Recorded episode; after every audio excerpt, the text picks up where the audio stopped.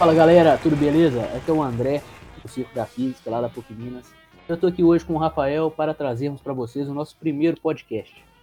A ideia é que seja um bate-papo, uma conversa assim, bem descontraída mesmo. E nesse primeiro episódio a gente resolveu falar um pouco sobre as origens da física, na filosofia da Grécia Antiga. Bom, eu espero que vocês gostem e bom proveito.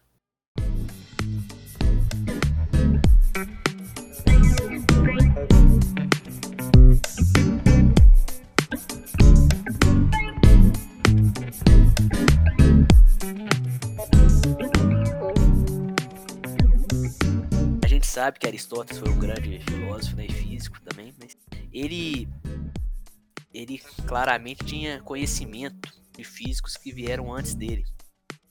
E tinha na Grécia Antiga, na região da Jônia, onde ficava a cidade de Mileto, né, do famoso Tales de Mileto, tinha o que uhum. foi chamada posteriormente de escola jônica. Era uma, digamos, uma escola de filósofos que discursavam sobre a natureza estudavam a natureza.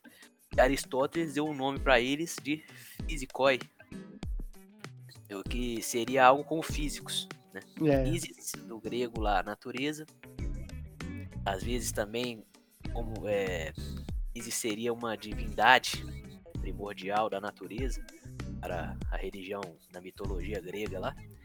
E, e Physis, então, a natureza, e foi chamado os estudantes da natureza de Physicoi, ou seja, aqueles que estudam as coisas naturais. Bom, e o que, que esses caras estavam querendo entender, né? Eles principalmente tentavam discutir o que, que cada um achava que seria a arqué, que é o elemento primordial da natureza. Então Tales de Mileto, né, o grande matemático, por exemplo, para ele era a água, o elemento que constituía tudo, né? E aí a água sendo comprimida ou expandida iria formar as diversas outras coisas que existem né, na natureza. E também temos Anaximandro, outro filósofo pré-socrático ali importante, que veio com a ideia do infinito, né? O infinito sendo a, o elemento primordial da natureza. Olha que interessante. O que uhum. constituía a natureza para ele era a infinitude, o infinito era imanente à natureza. E, né, o, eu acho que, se eu não me engano, o discípulo dele, Anaxímenes, né, ele fala ainda do ar infinito. Considerando o ar, né, ele possivelmente viu que nós seres humanos aqui, quando a gente fica sem ar, né, a gente passa mal, né? É. Os animais também precisam respirar. E pensando nisso, possivelmente ele ligou esse ar, né, pegou a ideia de infinito ali do Anaximandro e pegou então esse ar infinito como elemento primordial. Depois ainda veio Heráclito, que a gente vai falar mais para frente, né? Que, uhum. que pensou o fogo. Tudo constitui isso do fogo. Eu acho até isso bacana. Ele possivelmente não estava pensando assim, né? Mas é como se, se a gente pode relacionar o fogo com energia, né? Você concorda comigo? Sim, sim. Calor, né? E de certa forma a gente sabe hoje em dia que existe uma equivalência de massa né, e energia a gente pode falar que existe energia em tudo, né, na natureza. Exatamente. Eu acho que essa questão de energia vai cair bem para Heráclito, né, com que a gente vai desenvolver aqui, né, sobre como ele, ele percebe as coisas, né, a, a, o ser, a realidade, que vai fazer, eu acho que vai fazer sentido. Claro que eles não falam sobre energia em si, né, mas vai meio que dá para fazer esse, essa conexão, né? Pois é. E aí, para ele, então, esse fogo, e o fogo tá sempre em movimento, né? A gente nunca viu um, uma chama lá na fogueira parada, né? A Exatamente. flama, ela tá sempre flamejando, tá sempre em movimento. E aí, mais para frente a gente vai voltar nisso, mas para Heráclito de Éfaso, esse era o elemento primordial. Uhum. Se eu não me engano, ele pensava ainda assim, o fogo, se comprimido, é, formaria a terra, né? E Sim se fosse expandido, né, aí seria um outro movimento na direção contrária, ele viraria o ar. Uhum. Então, é o que tem que ficar tinha... claro, né? Tipo, os filósofos né, dessa época, os pré-socráticos que a gente está tratando aí, mais no começo, eles tratavam alguns elementos que a gente, eles chamavam de elementos né, naturais da Terra, eles tratavam como se fosse algo essencial para a existência da, do mundo que vemos, né? Tanto a água, o ar e o fogo. É importante a gente ficar sabendo disso para a gente não, Pra frente vem ainda a ideia lá, eu acho que com quando chega na época de Platão e Aristóteles, eles definem mais assim os quatro elementos, né, e mais um quinto, né, o éter, que a gente vai falar É. possivelmente no próximo podcast. Mas aí é, eles sempre buscando algo que constituiria todo o cosmos, né, o universo, não só o universo natural, mas eu acho que cosmos ali, né, eles também estavam pensando até na própria alma humana. Exatamente. Com esses elementos primordiais, cada um achando que era uma coisa diferente, constituiria tudo, né? Toda a realidade. E então, né, o Anaximandro, né, ele tem essa ideia de, de jogo de forças contrárias, né? O calor, o frio, né? O, é, o que é o calor quando entra em contato com o frio. O que acontece, Rafael? O que que, ou melhor, vou pensar um, o contrário. Eu pego o gelo e boto numa bebida que está na temperatura ambiente. Eu quero tomar ela gelada, né? É o copo de Coca-Cola lá. O que, que vai acontecer com o gelo? Bom, ele vai derreter, né? Pois é, então o que o gelo que seria o frio, ele começa a deixar de ser frio quando entra em contato com algo mais quente, né? Aí ocorre uma busca de equilíbrio. Olha só, Anaximandro já estava pensando assim, né? Uma busca do equilíbrio na natureza. Aí ele, na filosofia Aham. dele, ele fala que a natureza nasce é corrompida pelos fenômenos naturais, né? a chuva, o vento, o sol forte e assim, né? Esses fenômenos naturais estão na ordem do tempo, né? O tempo vai correndo e vai corrompendo a natureza até que ela morre. Mas ela morre para poder nascer novamente. Então é um ciclo contínuo e eterno. Eles começam um debate ali do, da ideia de infinito, né? Anaximandro, como eu disse, a ele o infinito era o elemento primordial da natureza. E aí depois disso, né, é, ele, Anaximandro, então, com essa ideia, ele, ele entra em contato ali, né, vai junto com a ideia do Heráclito, que era do fogo, né, do devir. Sim, sim. É muito interessante, velho, que você vai percebendo, né, para quem já tá familiarizado com a física, é que esse processo da construção da física, né, mesmo nos pré-socráticos, é, um, é como se fosse um código genético da física que temos hoje, né? Tipo, a física não foi construída de forma assim, ah, vamos estudar os movimentos. Não. A gente pensa sobre a realidade que nos cerca, dos fenômenos que vão acontecendo, né? E, e, e, de certa forma ter uma influência, por exemplo, essa questão do, do ciclo contínuo, das coisas. Né? Aí já começou a entrar a questão da transformação, por que, que as coisas se transformam, essa questão de diferença, já começou a, a tomar conta, né? Uhum. E aí o Heráclito, ele com a ideia do fogo movimenta ali, a ideia do devir, né, que é um conceito grego que significa tornar a ser, né? Vir a ser. Correto? Isso, isso mesmo. É, o Heráclito, né, quando a gente vai começar a falar aqui dele, primeira coisa, quem que foi Heráclito, né? Ele viveu na, na transição lá do século 6 ou 5, né, antes de Cristo, claro. Não sei se você ficou sabendo, mas ele, ele poderia se tornar até rei, mas ele renunciou a essa. Sabia disso não. É, ele renunciou, ele deixou isso o governo para o seu irmão. E na juventude, assim, ele começou a ficar um pouco revoltado com a sociedade, né? Parece que é uma tendência do, do da galera aí, filósofos, ficar um pouquinho revoltado com a sociedade, né? Mas assim, na a sua teoria filosófica, assim, começando a falar, né? Heráclitos, é, o, o cosmo, né? É, o, é um fogo, como você, como você mesmo citou, que acende e apaga conforme o movimento, né? Assim, este, este filósofo que pensou que o mundo é uma constante mudança, né? E ao mesmo tempo como uma, uma unidade formada de opostos, né? E isso é muito importante, essa questão de oposto para ele, que gera essa questão do movimento, que as coisas fluem, as coisas não são estáticas.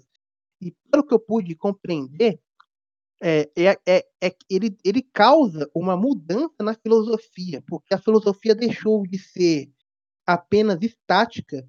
Porque, por exemplo, quando você vai estudar o ser, né? O ser, você vai estudar, vamos supor, uma planta. Quando você estuda uma planta enquanto planta, é uma coisa.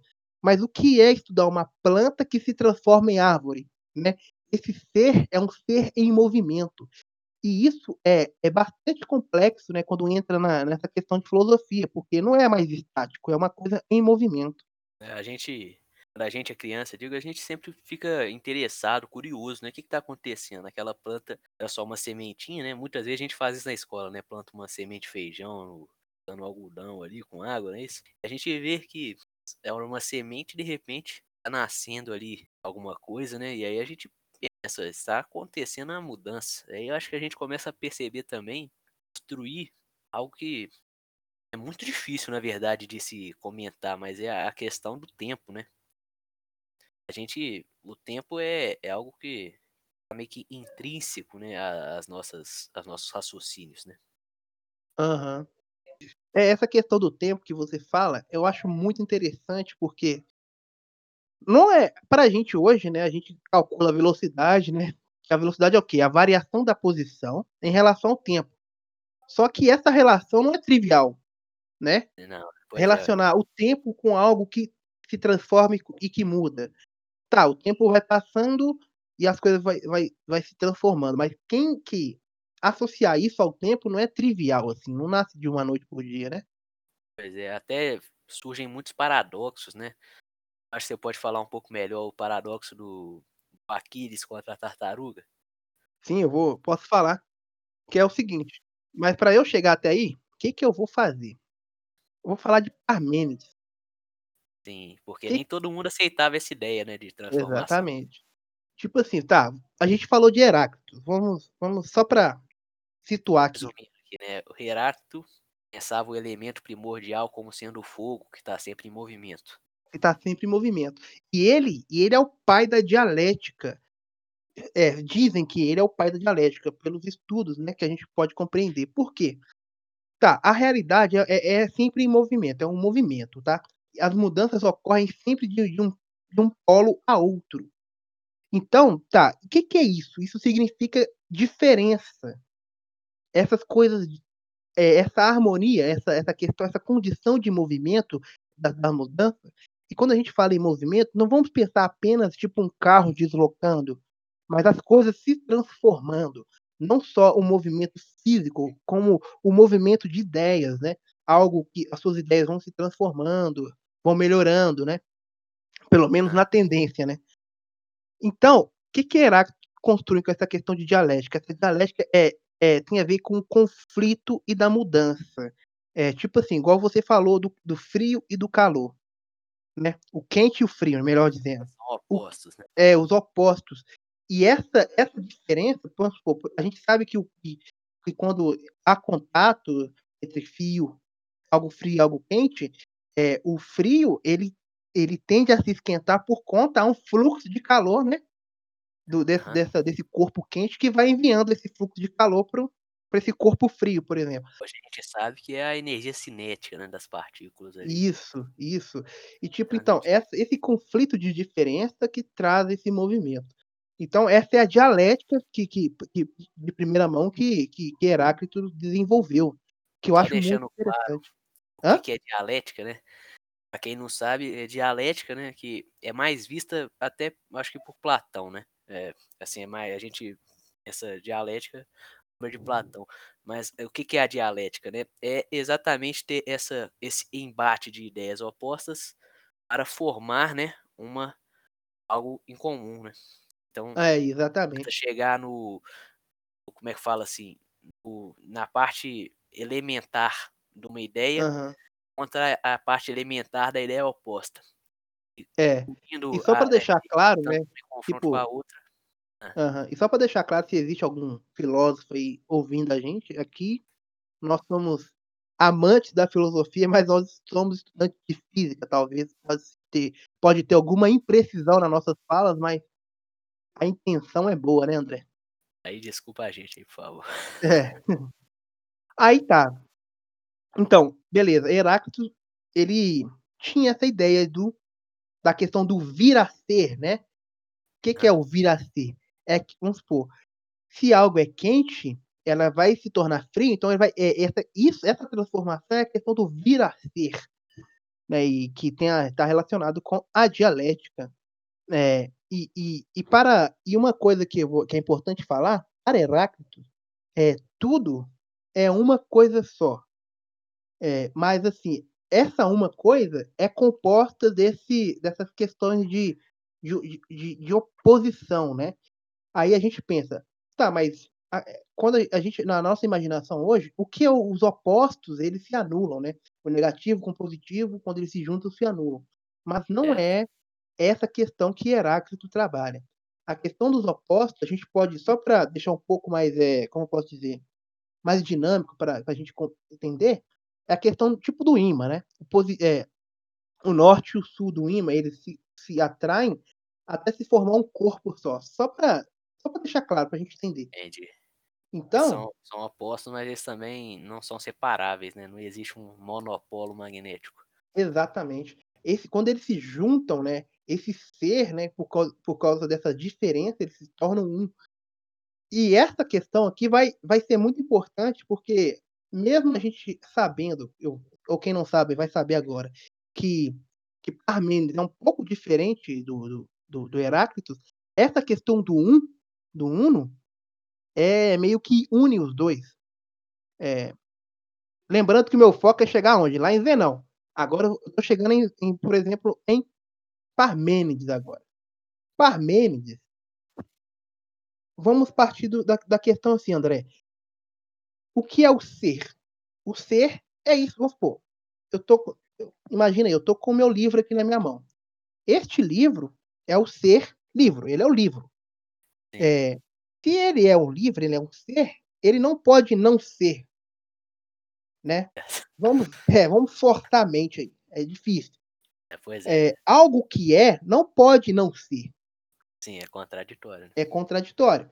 E outra coisa, o não ser é um nada para para Parmênides. O não ser é um nada. O nada existe. Isso eu acho muito interessante, meio que buga a mente. O nada existe, né, o nada não pode existir. Se o nada existe, ele é alguma coisa, correto?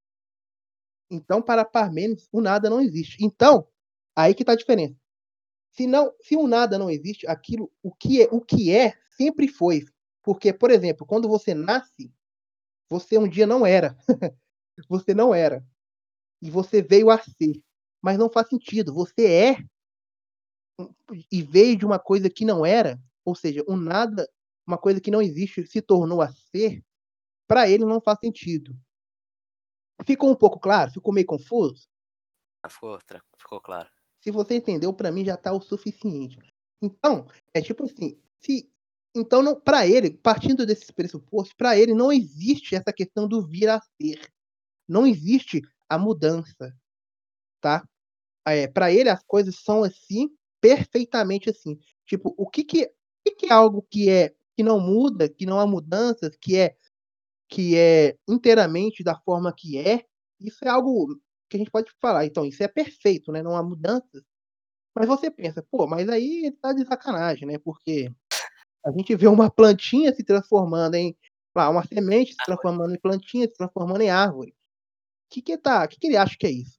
Pois é, ele acha que tudo isso que nós presenciamos sensorialmente, né, nossos nossos sentidos, é tudo uma ilusão. Na verdade, o movimento não existe.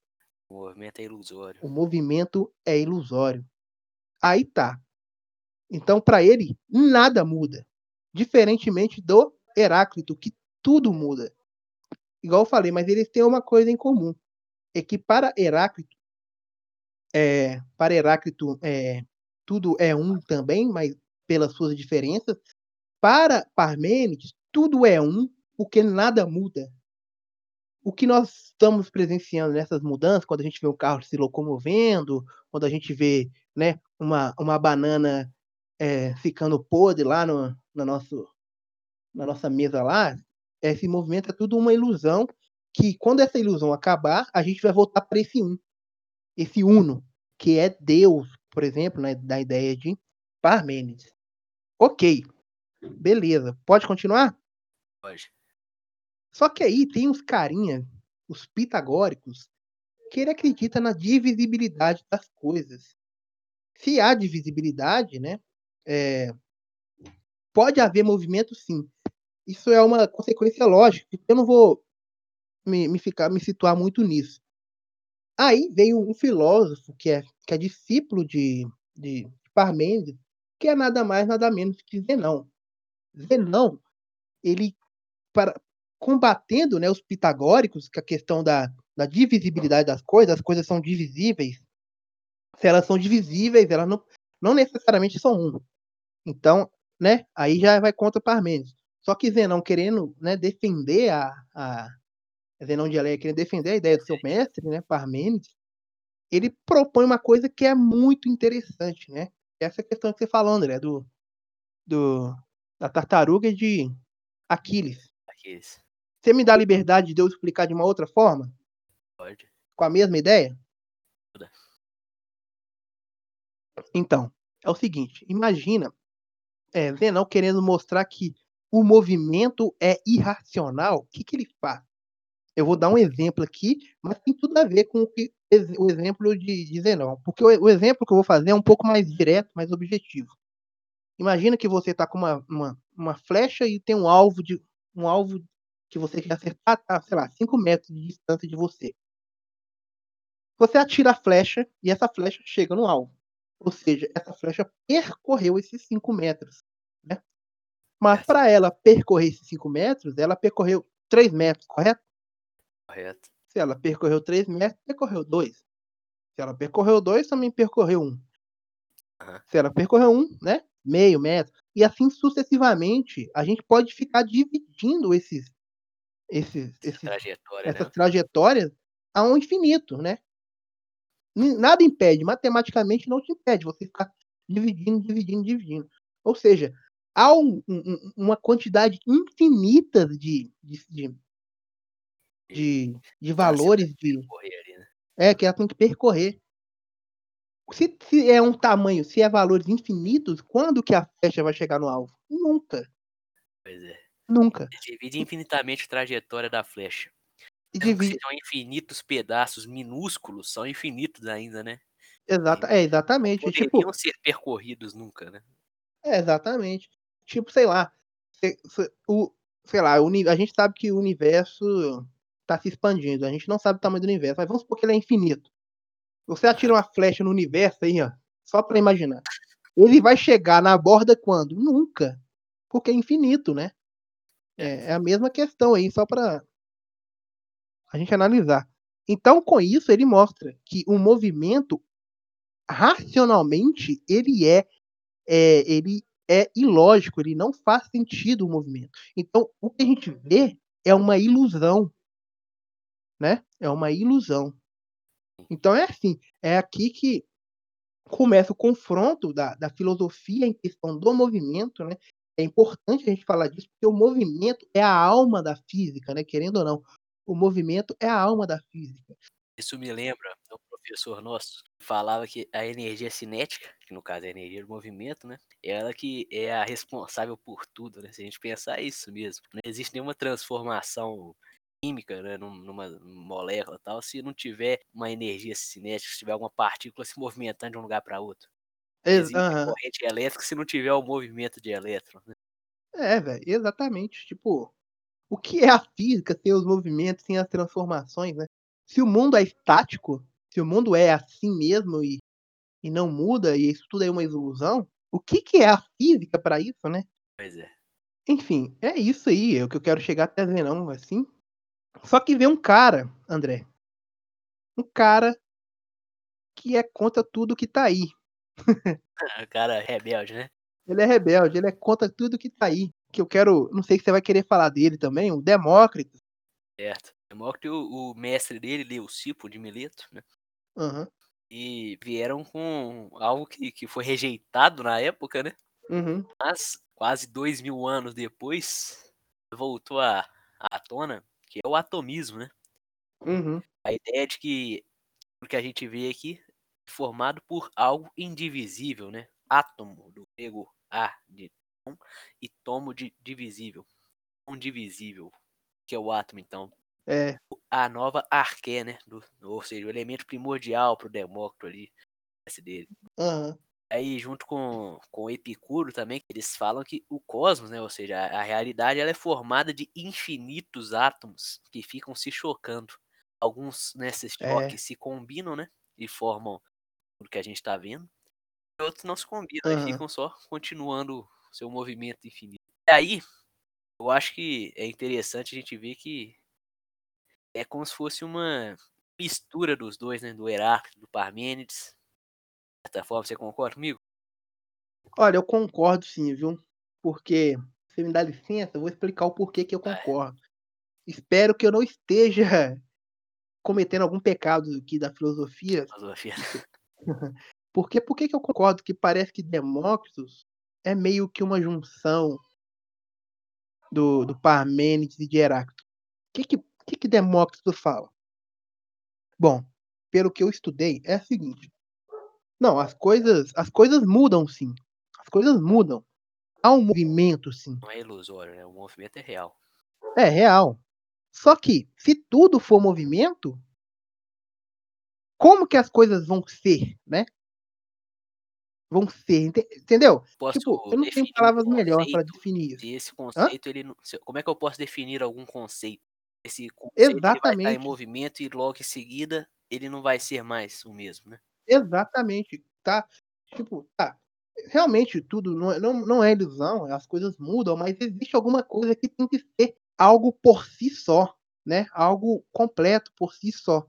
Certo? E o que seria esse algo? É algo que não é divisível, ele é propriamente completo, né? Então veio o e tem aquela questão do tomos, tomos que que parte da ideia de, de divisível, né? De, de, de parte de, e o a que é o suf- como você falou que é o sufixo de negação e tem a ideia do átomo, né? Aquilo que é indivisível. O átomo, gente, presta atenção. A gente tem que ter pensar aqui. A gente não pode cometer o erro que ah, é, Demócrito pensava assim. Não, a gente não sabe como Demócrito pensava. A gente tem um texto dele, né? Então a gente, a gente fica falando, ah, então o, o Demócrito pensava que o átomo era uma bolinha pequenininha. Não, a gente não sabe. Mas a gente sabe que o átomo é um, é um conceito indivisível, aquilo que é completo por si só, que faz parte de toda a essência das coisas. E as coisas mudam sim, porém o átomo ele é completo por si só. E é através do átomo que nós conseguimos, né, basear as coisas do ser. Concorda, André? Bora. Bom, e aí, vou vou, deixar aqui uma frase né, do professor Tarso Alves, professor de filosofia do, do Instituto eh, Federal Fluminense, fala o seguinte, né, a compreensão do princípio originário, ao se dar a partir de elementos físicos, comporta também a compreensão de um espaço e tempo objetivos. Aí a gente vê esses primeiros filósofos estavam estudando o, o espaço e o tempo o movimento como sendo, né, hoje a gente vê é a variação do espaço, né, pelo tempo. E que isso, essa visão de mundo desses fi- filósofos, né, ela tinha um caráter científico já, né? Sim. Cada um lançava uma hipótese e os seus e eles tinham até esse costume, né? O mestre tinha uma hipótese, ele tinha uma ideia, uma teoria dele. Não que eles testassem muito, né, mas ele tinha aquela ideia e incentivava os discípulos a pensar ideias diferentes, né? Tentando superar, um tentando superar o outro. É, é verdade. Ele sempre buscando argumentos para refutar a ideia anterior. Aham. E aí você vê que eles tinham então esse caráter científico e holístico, né? Buscando dar o, o todo, a natureza. É igual, é, André, eu te falei, igual eu falei com você anteriormente na nossa conversa. Tipo, os, os filósofos antigos, eu tenho completo assim, admiração por eles. Porque, igual eu falei, eles não tinham experiência em questão da tecnologia que temos hoje, a questão da ciência já não estava tão estabelecida como hoje. É, esse acesso de, até de outros países que nós temos hoje, os conhecimentos dele era puramente racional, sabe? Tipo assim, não que hoje não, não seja, mas era, igual eu falei, puro, era Razão completamente puro.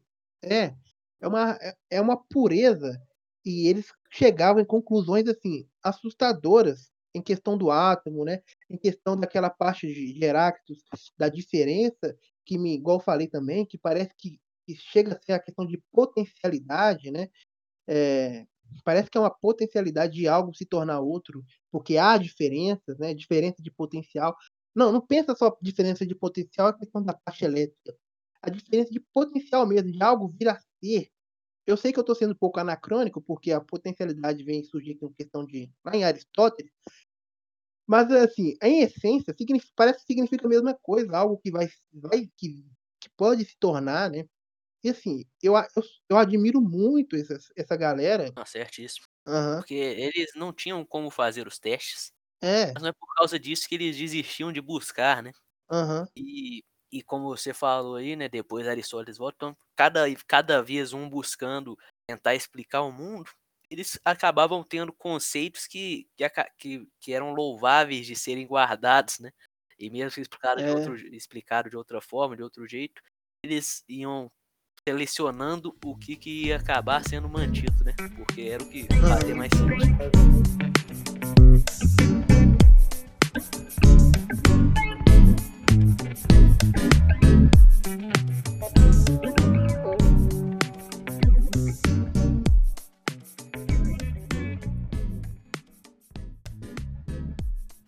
É, então assim, a gente. Esse é o nosso primeiro podcast, né?